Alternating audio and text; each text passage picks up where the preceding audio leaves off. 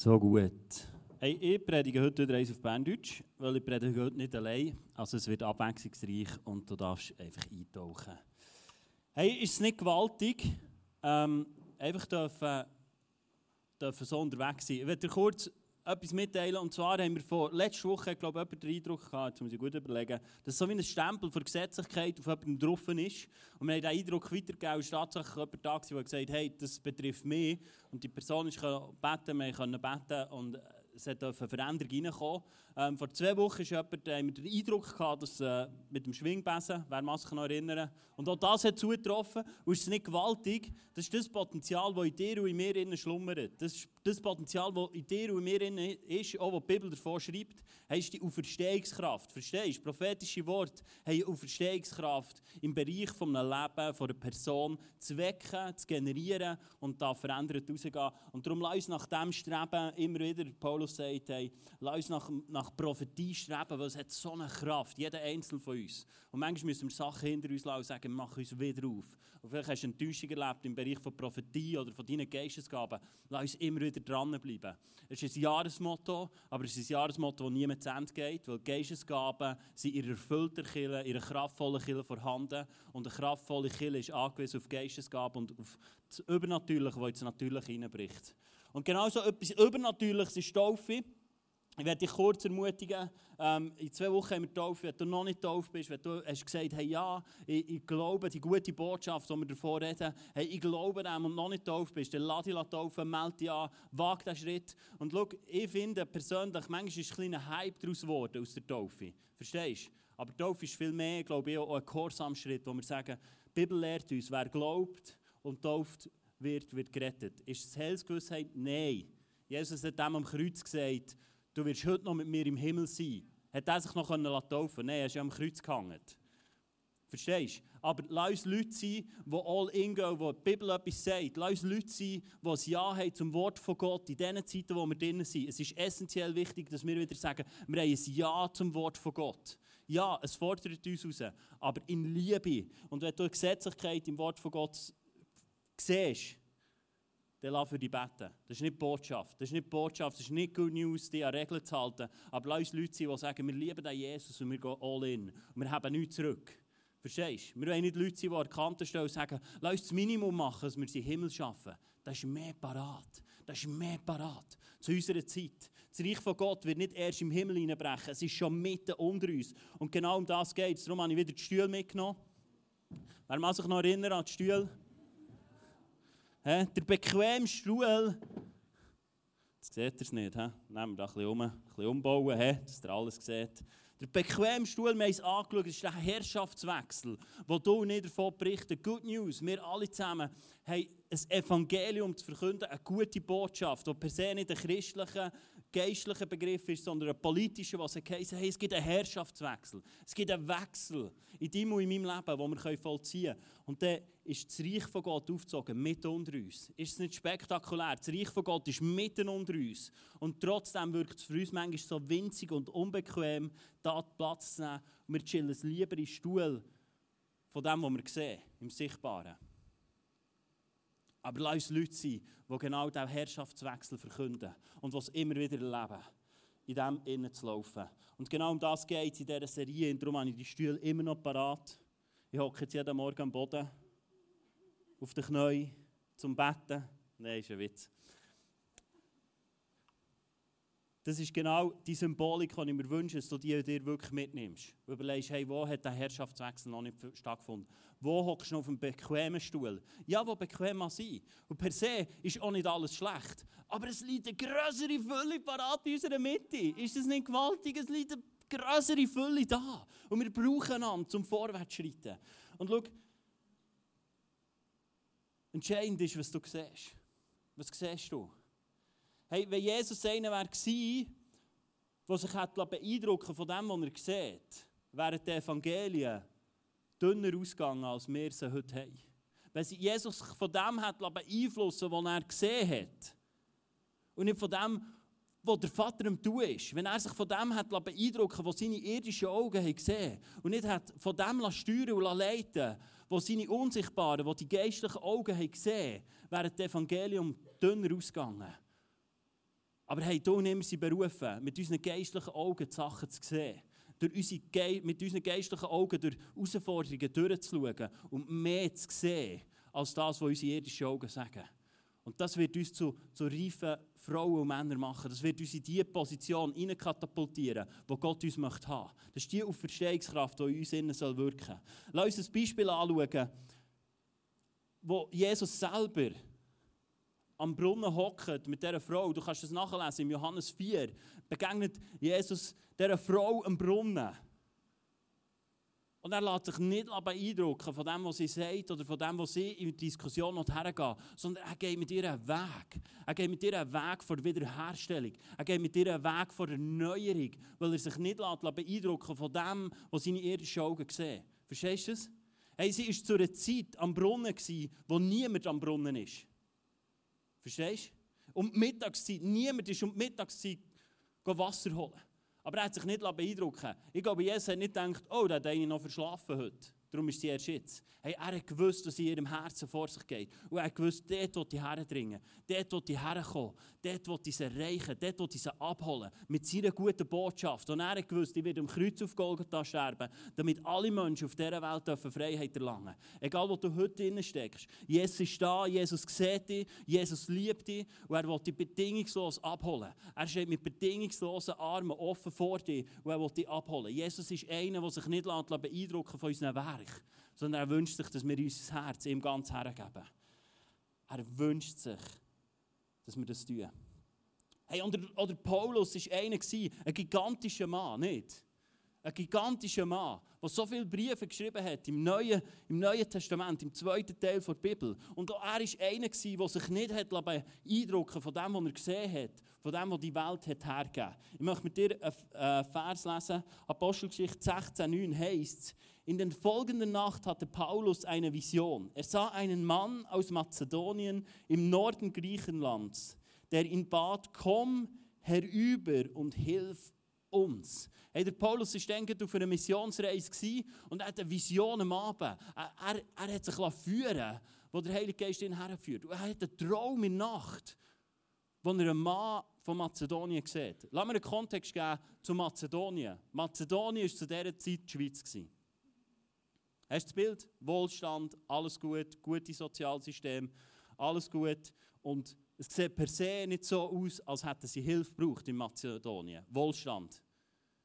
Wohlstand. Und der Paulus hat sich nicht von dem beeindrucken Die Stadt hat so ausgesehen, als hätte sie keine Nöte, hat sie keine Herausforderung, hat sie nichts gebraucht. Hey, wie vieles ist in unserer Nachbarschaft nicht so? dass es gut aussieht. Wie vieles in unserer Nachbarschaft sieht gut aus. Wie viele Ehen sehen gut aus, wo sie plötzlich zerbrechen und wir denken, wie kann das nur sein? Wie kann das nur sein? Hey, wie können wir einen Ort schaffen, wo nicht sichtbar im Vordergrund steht, sondern wo das Unsichtbare darf Platz haben? Sind wir ein Ort als Killer, als Church, wo Schmerz darf Platz haben? Sind wir ein Ort, wo, wo das, was hinter der Fassade abgeht, Platz hat? Bist du eine Person mit ihm daheim, wo Leute kommen und dürfen sich selber sein? Oder spielen wir etwas? Der Paulus hat sich nicht von dem beeindrucken hat sich nicht von dem bremsen Und schau, Reach ist für mich auch so etwas. Hey, wir geben etwas rein, wo du denkst, ja, wir haben doch nicht noch mehr nötig. Wir haben schon genug Scheinwerfer, wir haben schon genug da. Also der Raum ist ja gut. Dann kannst du doch herhocken. Das ist nicht so schwierig. Hey, wir wollen einen Ort schaffen, wo Unsichtbares kann Sichtbares werden in einer liebesvollen Atmosphäre. Und darum sammeln wir dort und sagen, hey, ja, wir, wir geben auch dort her, wo die Not grösser sind. Aber schau, nur weil unsere irdischen Augen eine Not sehen, heisst nicht, dass an einem anderen Ort nicht auch eine Not ist. Und Paulus hat sich von dem leiten und führen Und auch Jesus selber. Und Jesus ist sich dem bewusst gewesen. Dieser Frau im Brunnen hat er gesagt, folgendes, jeder, der von diesem Wasser trinkt, wird wieder Durst bekommen sagt er im Johannes 4,13. Hey, wie viele Leute sind in unserer Nachbarschaft, die immer wieder trinken von einem Wasser, das sie wieder durstig macht? Wie viele Leute? Wie viele Leute machen Yoga, weil sie sich wünschen, nicht mehr durstig zu sein? Wie viele Leute meditieren, weil sie sich wünschen, endlich satt zu werden? Wie viele Leute treiben sich in Veganismus hinein? um irgendwie das, was in ihnen anquillt, zu stillen. Oder wie oft säckeln wir Ferien nach und denken, wenn ich eine Ferien habe, dann wird meine Not wieder mal gestillt, dann ist mein Durst wieder mal gelöscht. Wenn ich, wenn ich, wie viele trinken, um den Durst zu löschen, Alkohol. Wie viele glauben, dass wenn ich diesen Job habe, dass ich nicht mehr durstig bin. Oder wie viel geht auf Social Media ab, um diesen Durst zu löschen? Wie viel geht dort ab? Wo sich Leute wünschen, hey, wenn ich diesen Post mache und die Likes bekomme, dann fühle ich mich gut. Aber es geht wenige Minuten und sie sind wieder durstig. Und genau das sagt Jesus zu dieser Frau im Brunnen. Hey, wer von diesem Wasser trinkt, wird wieder durstig werden. Es gibt ein Wasser, das Jesus Christus anbietet, das dich satt macht. In allen Belangen. Oder alle Zeiten durch. Hey, und wir wollen auch so Leute sein. Wir wollen auch so Leute sein, die, die die gute Botschaft rausbringen. Dort, wo Leute durstig sind. Lass uns Leute sein, die das sehen. Lass uns Leute sein, die am Stimme vom, vom Geist von Gott folgen, nachgehen und mutig sind einander ermutigen, hier in unserer Mitte. Es ist so ein gutes Übungsfeld, wo wir einfach einander prophetisch dienen können, wo wir auf Impulse eingehen können, wo wir einander ermutigen dürfen. Hey, wenn du ein Bild hast von einem Gott, der verurteilt werden, oft prophetische Eindrücke für dich schwer ankommen, als würde Gott den Finger drauf haben. Gott hat nicht den Finger neu mit drauf, um dich erniedrigen oder um dich schlecht fühlen, sondern zum Licht hineinbringen. Verstehst du? Dort, wo Gott hineinkommt, dort kommt Licht hinein und dort kommt Freiheit hinein. Wer in Wahrheit in ist, der wird frei sein. Verstehst du? Es gibt eine Wahrheit durch alle Zeiten durch. Das ist das Wort von Gott. Und dort wollen wir her. Und auch der Paulus hat beschlossen, er folgt diesen Impulsen. Er folgt diesen Impulsen. Hey, er hat nicht gewusst, was er erwartet, aber er hat den Ruf gehört. Er hat den Ruf gehört im Traum. Da beschloss, beschlossen wir, sofort nach Mazedonien aufzureisen. Wir waren sicher, dass Gott uns rief, auch dort seine Botschaft zu verkünden. Hey, du bist berufen, dort wo du bist, die Botschaft zu verkünden. Du bist berufen, die Botschaft rauszutragen. Lass uns Leute sein, wo, wo die gute Nachricht, die in unserem Herz angekommen ist, wo wir Gnade erlebt haben, wo wir Gott haben erkennen in die, in die Welt raustragen.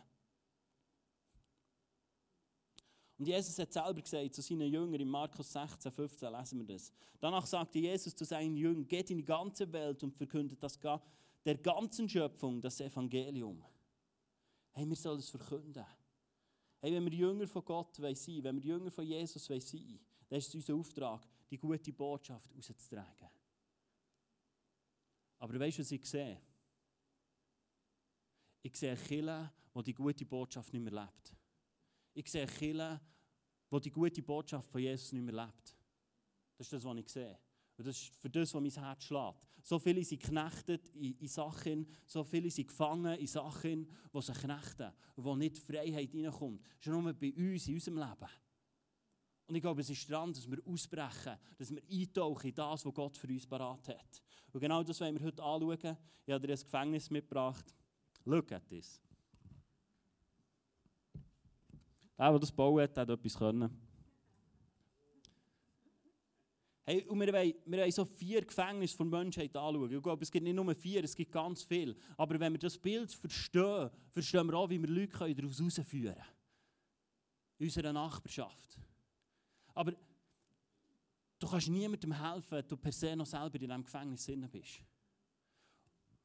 Wir dürfen uns hergeben, unser Jahresmotto, wir dürfen uns Gott hergeben, damit er uns Impulse gibt, wo Leute in diesem Gefängnis stecken sind. Oder vielleicht sogar, wo du selber in diesem Gefängnis noch steckst. Und wir wollen vier Gefängnisse anschauen.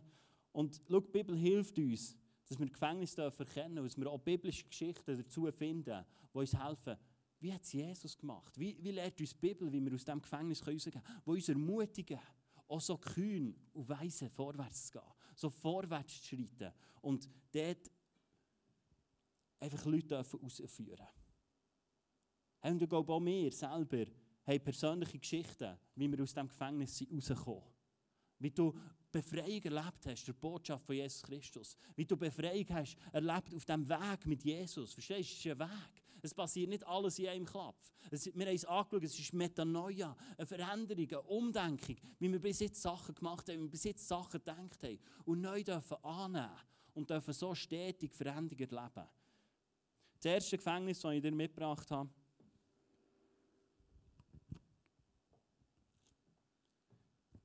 ist Scham.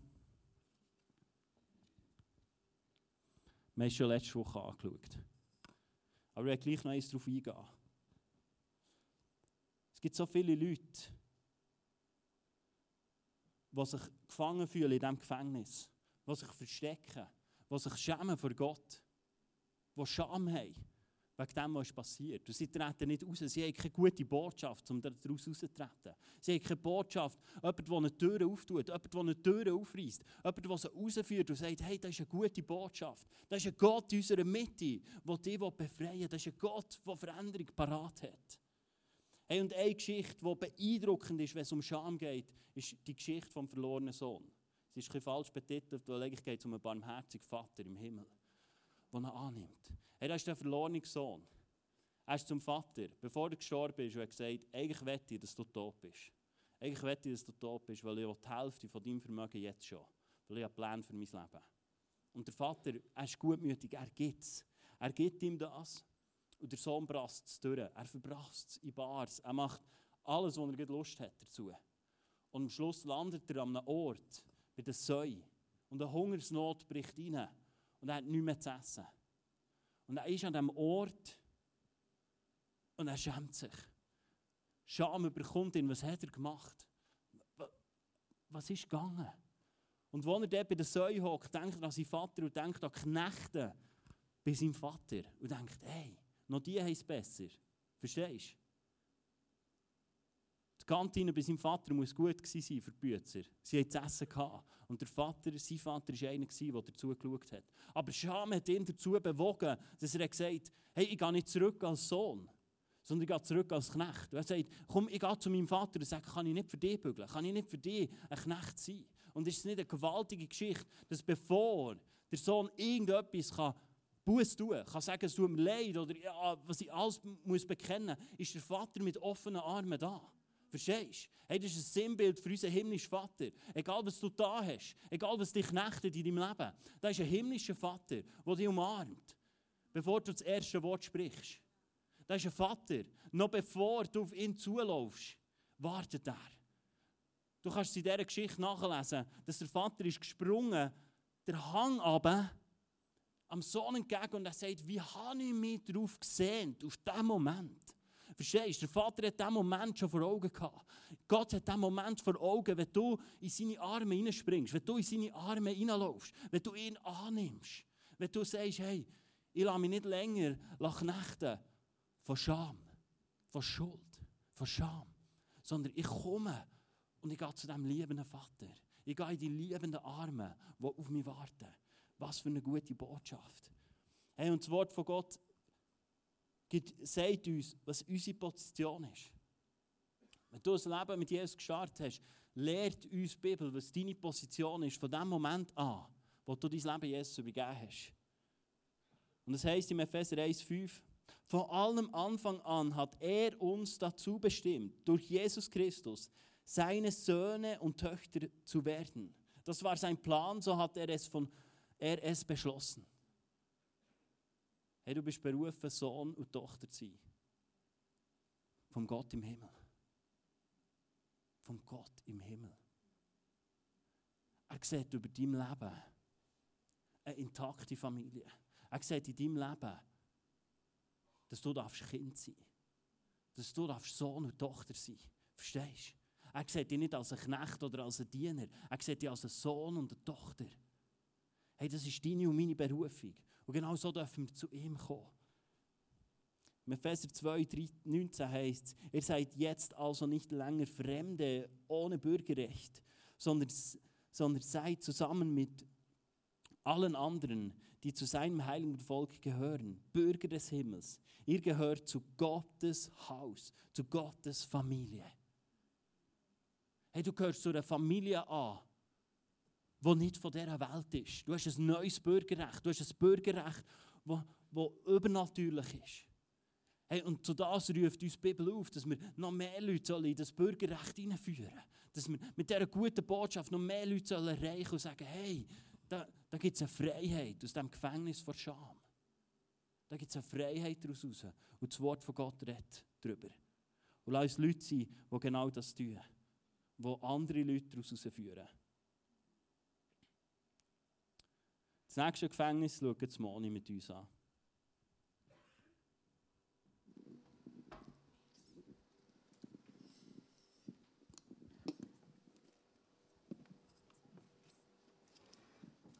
Das nächste Gefängnis ist das Gefängnis vor Angst. Und ich darf euch zu diesem Thema etwas aus meinem Leben erzählen.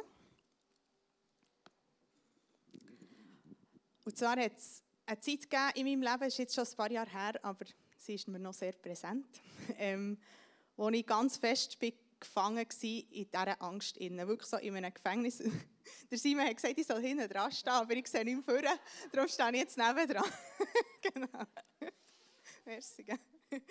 Ähm, ich tue euch ganz kurz ähm, abreißen, warum dass ich überhaupt in das Angstgefängnis hineinbekomme. Und zwar war das mit ja, ein bisschen vor der Geburt von unserem ersten Kind, vom Levi, bin ich, ähm, hatte ich eine sehr komplizierte Schwangerschaft. Ich musste ganz viel liegen, zehn Wochen lang.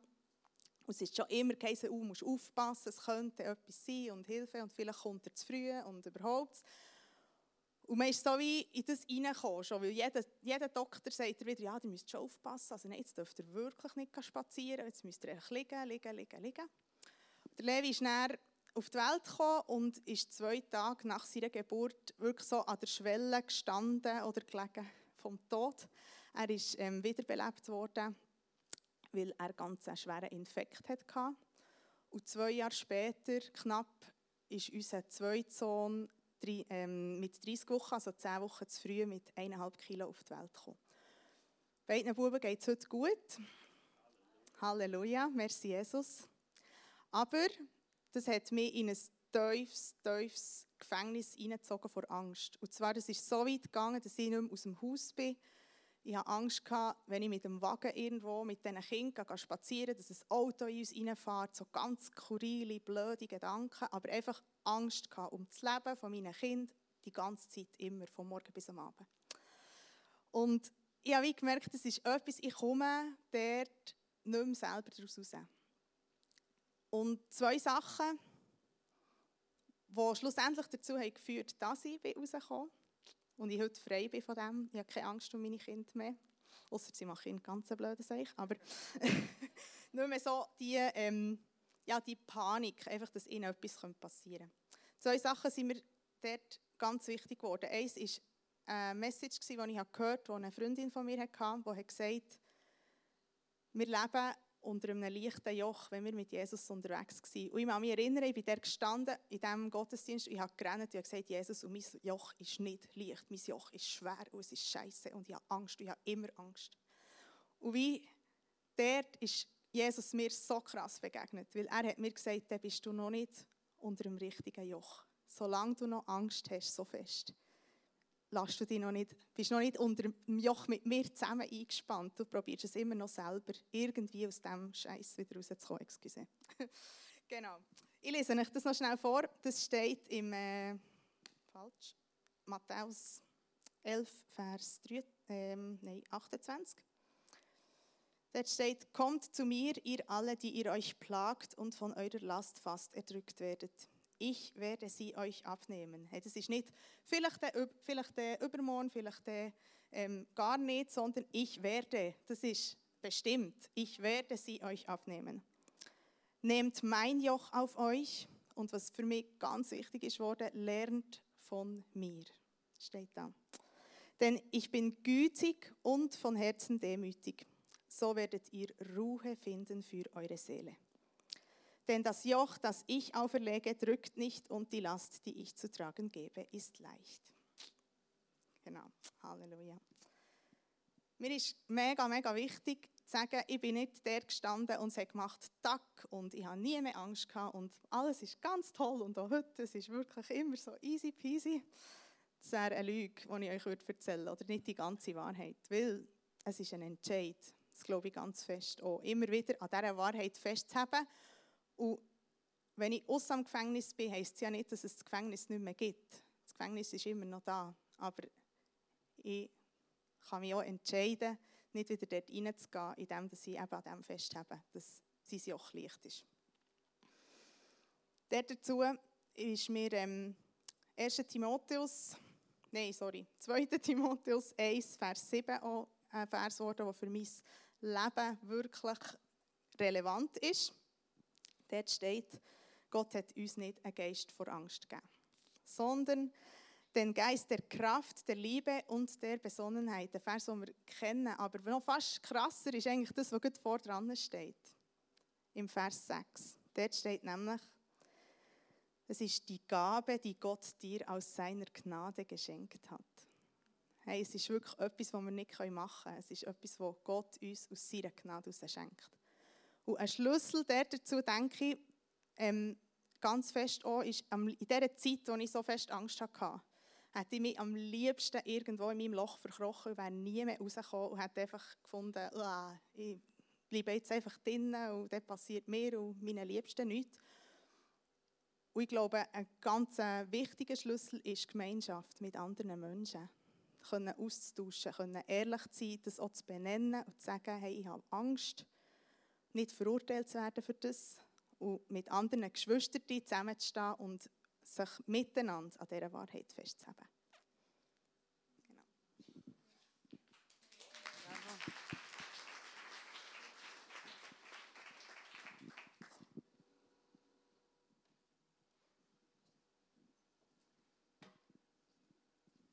Ja, ich darf mit euch etwas über, über das Gefängnis vor Ohnmacht erzählen. Eine Ohnmacht, die uns auch so in der, wie in ein Gefängnis ja, fest, festhaltet. Eine Ohnmacht, die auch anders kann sagen wie eine Sackgasse ist, oder? Das Gefühl von da komme ich nie mehr raus. Das Gefühl von, das führt nie her. Das Gefühl von, ich mag nicht mehr. Das Gefühl von Sinnlosigkeit, von Hoffnungslosigkeit, von Machtlosigkeit. Und ich werde mit dir kurz in eine Geschichte rein, von dieser Frau mit den Blutungen. Und die Frau hat ja über zwölf Jahre Blutungen gehabt, ist für unrein betitelt worden, hat ihr das ganze Vermögen Ihr ganzes Vermögen heisst im Markus Evangelium 5, ist in dieser Besetzung, ihr ganzes Vermögen hat sie hergegeben, hat sie gegeben und hat gehofft, dass es besser ist und es ist nur noch schlimmer geworden. Und ich kann mir vorstellen, dass die Frau genauso in diesem Gefängnis war, von, von Hoffnungslosigkeit, von einer Ohnmacht, hey, es gibt nichts, das mir helfen kann. Und wie viele von unserem Umfeld, wo, wo genau in so einer Situation stecken. Und denken, hey, da komme ich nicht mehr daraus raus habe ein paar Sachen mitgebracht, zum Beispiel durch in Beziehungen. Wir sagen, hey, da, das, das ist nicht mehr möglich. Meine Ehe ist zu Bruch gegangen, ist eine Ohnmacht, die da ist, und du sagst, hey, es ist nichts mehr, was geht. Durch Sucht, zum Beispiel durch Rauchen, Pornografie, Netflix, Alkohol, alles, wo du, wo du das Gefühl hast, hey, da, da komme ich nicht mehr daraus raus, es geht irgendwie nicht. Ich will, aber oder auch siehst an deinem Nachbar oder was auch immer, in deinem Umfeld, dass Leute in Schulden sind. Finanzen. Mütter und Väter vielleicht auch durch Wut und Zorn. Hey, ein Kind kann Sachen dir hervorrufen und du denkst, what? Habe ich das in mir? Und du denkst so, okay, wie gehst du mit dem um? Kommt plötzlich das Ohnmachtsgefühl, hey, ich, ich komme immer wieder scheitere dran. In vielen Familien um dich herum geht es genau so. Oder auch, wie Moni gesagt hat, auch Angst, kannst es endlich auch zu einer Ohnmacht werden, wo du denkst, hey, ich ich schaffe es einfach nicht, daraus rauszukommen. Ich bin wie ohnmächtig, ich bin wie, wie blockiert, wie gestarrt, erstarrt. Und ich werde dir mit dir Markus 5, 25, 24 lesen, was dann passiert. Dann hatte sie davon gehört, dass Jesus Kranke heilte. Deshalb drängte sie sich durch die Menge an Jesus heran und berührte von hinten sein Gewand. Sie hat plötzlich von dem Jesus gehört, wo heilt. Plötzlich ist ein Glaube, eine Hoffnung in ihr Herz hineingekommen. Einfach weil sie etwas davon gehört. Sie hat nicht mal gesehen, Jesus. Aber plötzlich ist aus dieser Ohnmacht eine Hoffnung entstanden. Wo sie gesagt hat, hey, ich mache mich auf den Weg.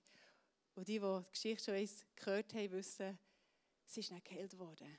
In dem Moment, wo sie den Mann, der Jesus berührt hat, ist sie geheilt worden. Und genau die Botschaft haben wir auch parat für unsere Leute um uns herum. Ein Wort von dir kann eine Hoffnung, kann eine Zuversicht auslösen in deinem Nächsten, wo du gar keine Ahnung hast.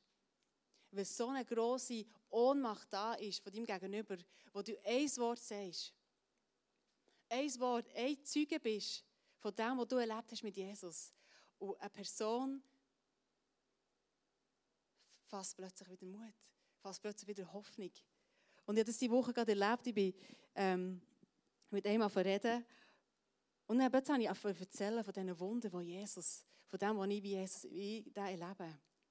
Und seine Augen haben wirklich angefangen leuchten. Ich habe noch nicht gewusst, dass ich heute über die Ohnmacht rede, aber ich habe ihm das erzählt. Hey, der, hat so richtig so zu mir so gesagt, so, erzähl mir mehr von dem Jesus. Und glauben wir daran, dass die Leute genau das brauchen. Dass sie einen Retter brauchen. Und wir haben die Botschaft in uns innen. Und wir können sagen, hey, du bist vielleicht machtlos, ja. Aber unser Gott sagt, rechnet mit meiner Macht. Psalm 105. Rechnest du mit seiner Macht in deiner Situation? Wir haben viel jetzt über die nächste erzählt. Vielleicht bist du genau in dieser Situation innen vor Ohnmacht. Und denkst, hey, da, da, das ist ja wie eine Sackgasse, geht nie irgendwo ein Weg auf. Aber in Jesaja 43 steht, dass dort, wo die Wüste ist, macht Gott, schafft Gott einen neuen Weg, einen, einen Fluss, wo Neues wieder entstehen kann. Und das sollte ich dir heute Morgen zusprechen. Dort, wo du sagst, hey, da ist irgendwo, geht es nicht weiter, wenn dir heute zusprechen, wir haben Gott, der Neues schafft, auch in deinem Leben.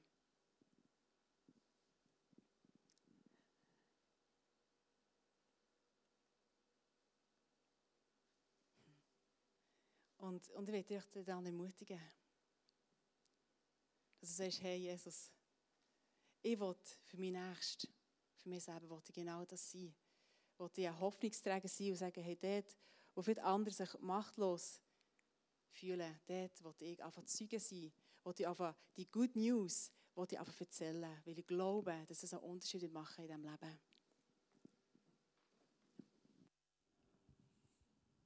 Ich darf dir auch Applaus geben.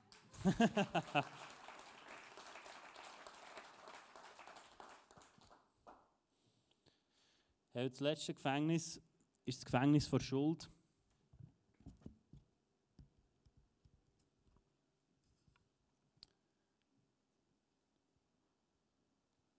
Vielleicht bist du heute da oder du kennst Leute in deinem Umfeld, die unter ihren Fehlern leiden, die genau in diesem Gefängnis feststecken vor Schuld die Fehler gemacht haben, wo sie sagen, das, was ich dann gemacht habe, das, das ist unverzeihbar. Aber so ist es nicht. So ist es nicht.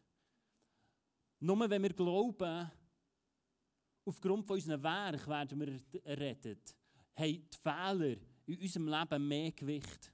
Wenn wir aber verstehen, dass die Befreiung von Jesus durch reine Gnade kommt und nicht durch unsere Werke, werden die Fehler sich auch nicht mehr so auftürmen. Und wir werden nicht mehr in das Gefängnis vor Schuld reinkommen, wo wir, wo wir drinnen stecken, wo wir plötzlich feststecken. Hey, und das ist eine gute Botschaft. Auch wenn du hier bist und dir Fehler bewusst bist, wenn dir der Teufel immer wieder Fehler aufdrückt, vielleicht wo, wo du noch darunter leidest, wo, wo Konsequenzen in deinem Leben. Befreiung ist parat. Befreiung ist parat. Jesus will dich heute rausführen aus dem Gefängnis vor Schuld. Und er hat das auf eindrückliche Art gemacht, wo wir auch wieder sein Wesen sehen. Jesus sein Wesen. Im Johannes 8. Und dort, dort wird Jesus eine Person vorgeführt, die einen Fehler gemacht hat, der offensichtlich ist. Es geht um die Ehebrecherin, die Ehebruch begangen hat. Und sie wird Jesus vorgeführt. Sie ist, auf, sie ist ertappt worden beim Ehebruch. Und, und sie führen sie vor und denken, jetzt ist Jesus in ihrer Sackgasse. Jetzt, was wollte jetzt Jesus sagen? Nach dem Gesetz hat sie sollen gesteinigt werden. Und sie, sie wollen sehen, was er tut. Und hier drin offenbart sich Jesus seine Barmherzigkeit über die in meinem Leben. Und Jesus, Jesus sagt zu dieser Person im Johannes 8,11, fragt er sie, hey, hat dich niemand verurteilt? Und dort heißt niemand Herr, antwortete sie. Und Jesus sagt, dann verurteile ich dich auch nicht, erklärte Jesus. Geh und sündige nicht mehr. Hey, egal was, was, was du, unter was für einem Fehler du leidest, Jesus wird nie dich verurteilen für diesen Fehler. Jesus wird dich nie verurteilen. Gott wird dich nie bestrafen für diesen Fehler, wenn du, wenn du Jesus Christus als deinen Retter annimmst. Wenn du sagst, Jesus, du bist mein Retter, du bist meine Erlösung, dann musst du nicht mehr mit Strafe rechnen. Du musst nicht mehr mit Verurteilung rechnen. Hey, das ist die Botschaft, die da drin ist. Und ist das nicht eine gute, ist das nicht eine gute Botschaft, die du und ich in unserem Leben tragen? Hey, aber ich selber merke, wie es immer wieder Situationen gibt, wo ich in das Gefängnis hineinrutsche. Wenn ich etwas falsch mache, wenn ich bei meinen Kindern falsch, falsch handle und ich plötzlich wieder in einem Gefängnis von Schuld bin und denke, so kannst du doch nicht. So kannst du doch nicht reagieren. Der Fehler. Und ich verkrüche mich dort. Und ich brauche Hilfe, dass Leute sagen, hey, es gibt keine Verurteilung mehr. Für die, die das Leben mit Jesus gestartet haben. Für die, die ein Leben mit Jesus gestartet haben. Für die gibt es keine Schuld mehr. Die können Lösung und eine Rettung erleben. Aus diesem Gefängnis raus. Aus all diesen Gefängnissen. Epheser 1,7. Durch ihn, hier ist Jesus gemeint, der sein Blut für uns vergossen hat, sind wir erlöst. Durch ihn sind unsere, uns unsere Verfehlungen vergeben. Daran wird sichtbar, wie groß Gottes Gnade ist.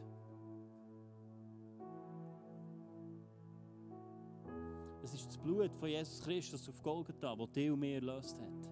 Es ist seine Tat, die dich und mir erlöst hat. Lass uns nicht Leute sein, die an eine Lüge glauben und die in diesem Gefängnis bleiben stehen. Lass uns nicht Leute sein, die, die die gute Botschaft nicht raustragen. Hey, aber wenn du merkst, dass du in der Gefangenschaft bist, dann bist du nicht jemand, der heute wieder mit dem rausgeht. Denn die Türen von diesen Gefängnissen sind offen. Dort, wo der Name von Jesus angerufen wird. Er ist der, der eine Rettung in dein und in mein Leben hineinbringt. Und nichts anderes. Nichts anderes. Steht doch auf.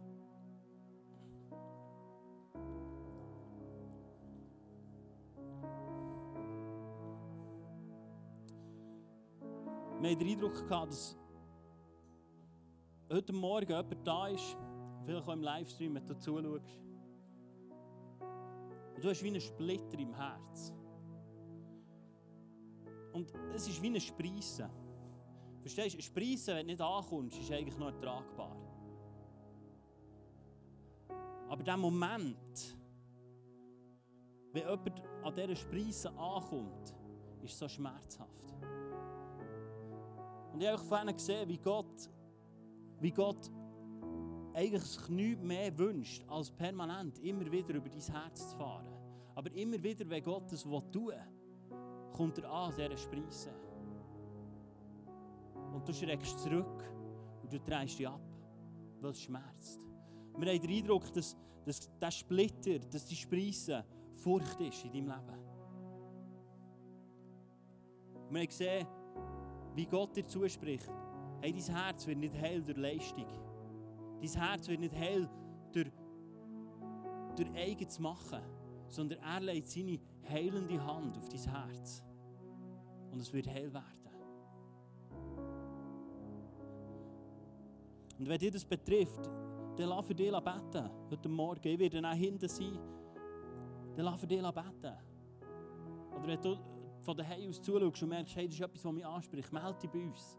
Nimm Kontakt auf. Geh zu deinem Small Group Leiter. Such dir Gemeinschaft, such dir andere Leute. Es braucht keinen Pastor, der für dich betet. Die Verstehungskraft ist in jedem von uns drin. Und schau, ich werde heute dass wir alle zusammen ein Gebet sprechen. Vielleicht bist du da und hast dein Leben noch nie Jesus übergeben. Das ist heute Morgen der Moment, wo du dein Leben Jesus kannst übergeben kannst. Vielleicht schaust du zu, das ist jetzt der Augenblick, wo du dein Leben Jesus kannst übergeben kannst. Und es heisst im Römer 10, dass wer den Namen von Jesus anruft, er wird errettet werden. Für alle Ewigkeit.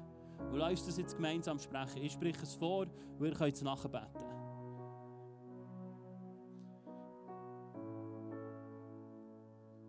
Jesus, ich bin da heute Morgen.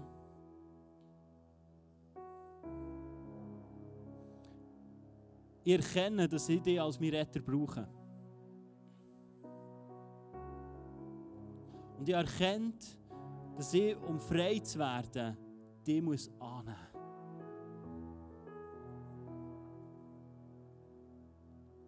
Jesus, ich danke dir, dass du mir alles vergeben hast. Dass du mich befreit hast aus einer Knechtschaft. Jesus, ich liebe dich. Und ich will dir mein ganzes Leben lang nachfolgen. Amen. Amen. Hey, komm, lass uns einfach mal Applaus geben.